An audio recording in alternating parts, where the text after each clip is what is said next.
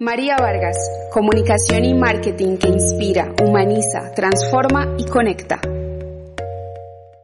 Hola a todos y todas, bienvenidos a mi primer capítulo de este podcast donde te quiero compartir algunos consejos prácticos para que implementes de manera efectiva el teletrabajo en tu organización.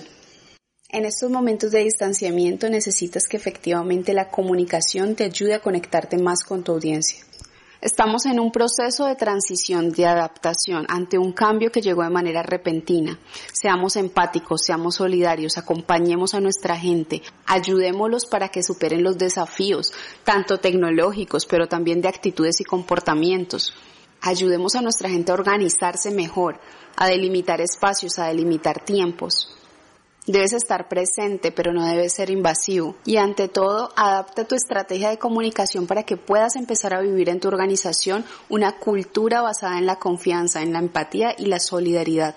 En estos momentos más que nunca necesitamos ese tipo de valores en nuestras organizaciones. Es importante que en este momento dejemos a un lado el control tradicional de algunas organizaciones para darle paso a la confianza, al delegar responsabilidades, empezar a trabajar por entregables, por metas cumplidas, por objetivos cumplidos, por indicadores.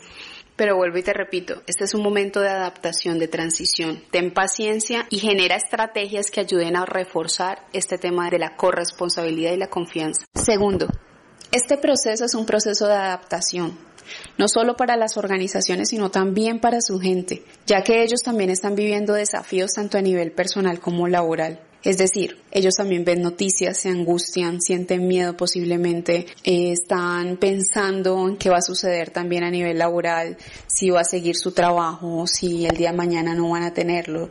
Están también en un ambiente totalmente diferente al que venían habituados a estar. Están de repente encerrados, no están yendo a sus oficinas, están intentando conciliar su vida laboral y personal al tener que trabajar desde casa.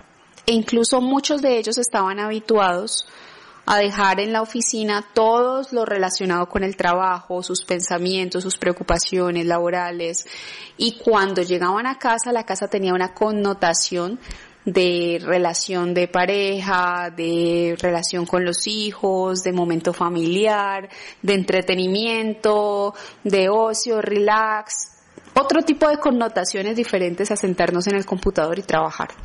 Entonces para ellos también esto es un cambio importante.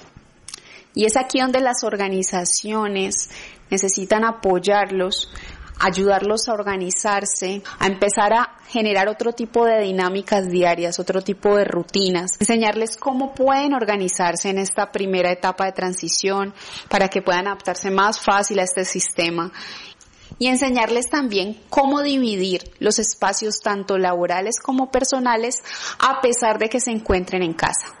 Tercer punto, si estamos cambiando nuestro modelo de trabajo, también debe cambiar nuestra estrategia de comunicación interna. Ojo que este punto es muy importante. La comunicación es la que va a evitar que en medio del trabajo remoto nuestro equipo se distancie o se sienta desconectado de la organización. Por lo tanto, si estableciste una estrategia de comunicación en un modelo de trabajo presencial, no va a ser la misma que debes establecer para este nuevo modelo de trabajo virtual. Este es el momento en el que debes empezar de nuevo a medir la percepción de tu audiencia. Este es el momento en que necesitas un feedback de tus colaboradores, necesitas replantear objetivos, priorizarlos y volver a adaptar tu estrategia de comunicación hacia lo realmente importante. Necesitamos activar los canales adecuados para seguir en comunicación con nuestro personal. Necesitamos que estemos más unidos que nunca y necesitamos poder cambiar nuestra manera de comunicarnos. Bueno, finalmente espero que estos tres consejos hayan sido de gran utilidad para ti.